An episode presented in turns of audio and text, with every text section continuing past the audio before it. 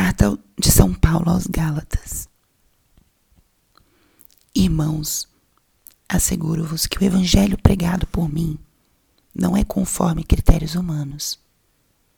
Com efeito, não recebi nem aprendi de homem algum, mas por revelação de Jesus Cristo.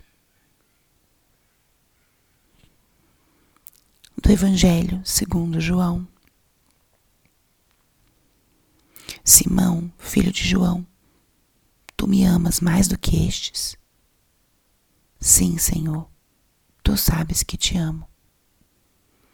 Apacenta os meus cordeiros. Palavra da salvação.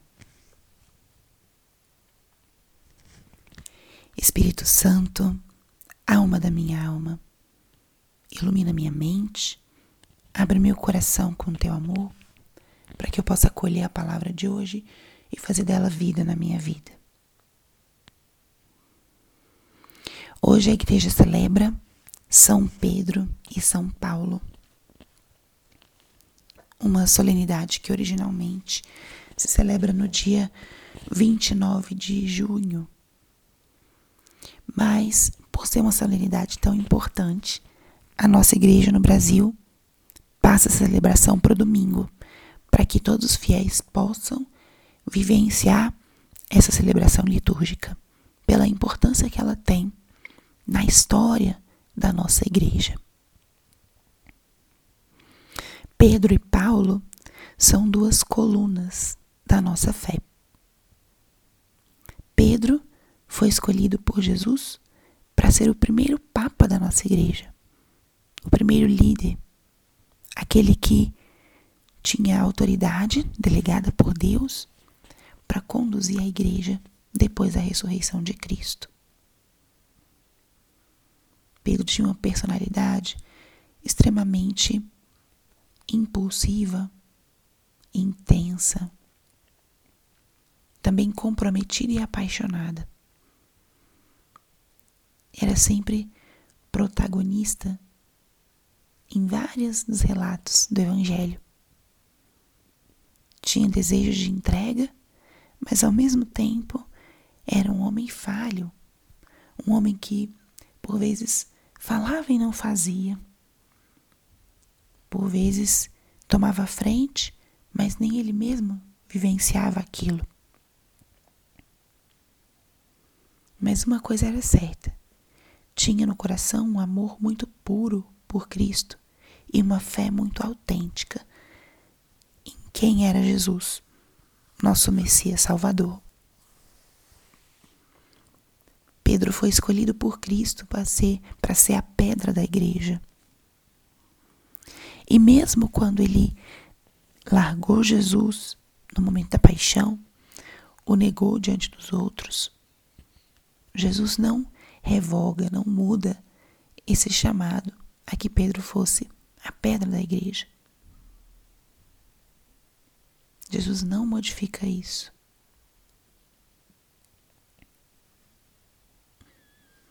E Paulo, apóstolo dos gentios, dos pagãos, teve um encontro pessoal com Jesus, com o Cristo ressuscitado, com aquele que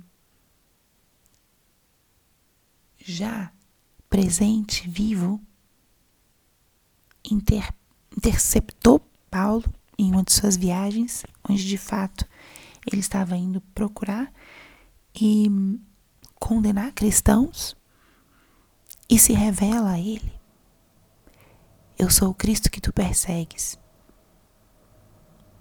E Paulo assume, se deixa transformar por Cristo, assume sua condição de apóstolo que recebeu o chamado diretamente de Jesus. E isso polarizou totalmente sua vida, transformou totalmente a sua vida. Ele entregou tudo, todos os seus dons, seu tempo, suas energias, para anunciar Cristo vivo, para anunciar o amor do Senhor que ele experimentou em primeira pessoa e que ele teve a missão de levar aos povos não judeus. Foi um mestre, um apaixonado por Jesus, um mestre da evangelização e fundou as primeiras comunidades cristãs. E o que esses apóstolos hoje podem nos ensinar? O que, que eles têm a ver conosco? Contemplação, Pedro, é um, muitas vezes uma contemplação da nossa própria vida, porque nós, como Ele, experimentamos o desejo de santidade, de fidelidade a Deus e inúmeras vezes experimentamos também nossas fraquezas, nossa queda, nossa impossibilidade de perseverar nos nossos bons propósitos. E o convite que o Senhor nos faz é o mesmo que Pedro, o mesmo que ele fez a Pedro. Tu me amas. Muitas vezes queremos ser perfeitos. Queremos apresentar para o Senhor só as nossas coisas boas. Escondemos e ocultamos as quedas. E o Senhor volta a perguntar: Tu me amas? Essa pergunta do Senhor é a força para retornarmos. Amamos, Senhor, tu sabes tudo. Tu sabes que eu te amo. Sabes que eu te amo com esse amor imperfeito, com esse amor frágil, mas ao mesmo tempo com um forte desejo, um forte desejo de fidelidade, de perseverança. Hoje, renove essa fala, mostra a Jesus o teu amor. Mas não tanto aquele amor de perfeição. Ofereça a Ele o amor mais sincero, com os altos e baixos, com as quedas, com as levantadas da vida, como Pedro. E Paulo como ele pode hoje nos inspirar. Que nós possamos aprender de Paulo da sua docilidade a Deus, da sua fé. A partir do momento que São Paulo encontrou com Cristo, e foi com Cristo ressuscitado que ele se encontrou. Nesse sentido, nós temos uma sintonia, uma semelhança com Paulo, porque ele não viveu com Cristo no seu tempo de vida terrena. Ele não viveu e não conheceu o Cristo homem encarnado. Ele conheceu o ressuscitado, que é o mesmo que se relaciona conosco. Através da voz interior, através da presença eucarística, e foi esse ressuscitado que chamou Paulo, como ele nos chama também. Então, de Paulo, aprendamos essa docilidade, essa fé, essa capacidade de escutar Cristo e transformar isso em ação. Essa capacidade de se comprometer com a missão de Jesus. Comprometer-se em primeira pessoa.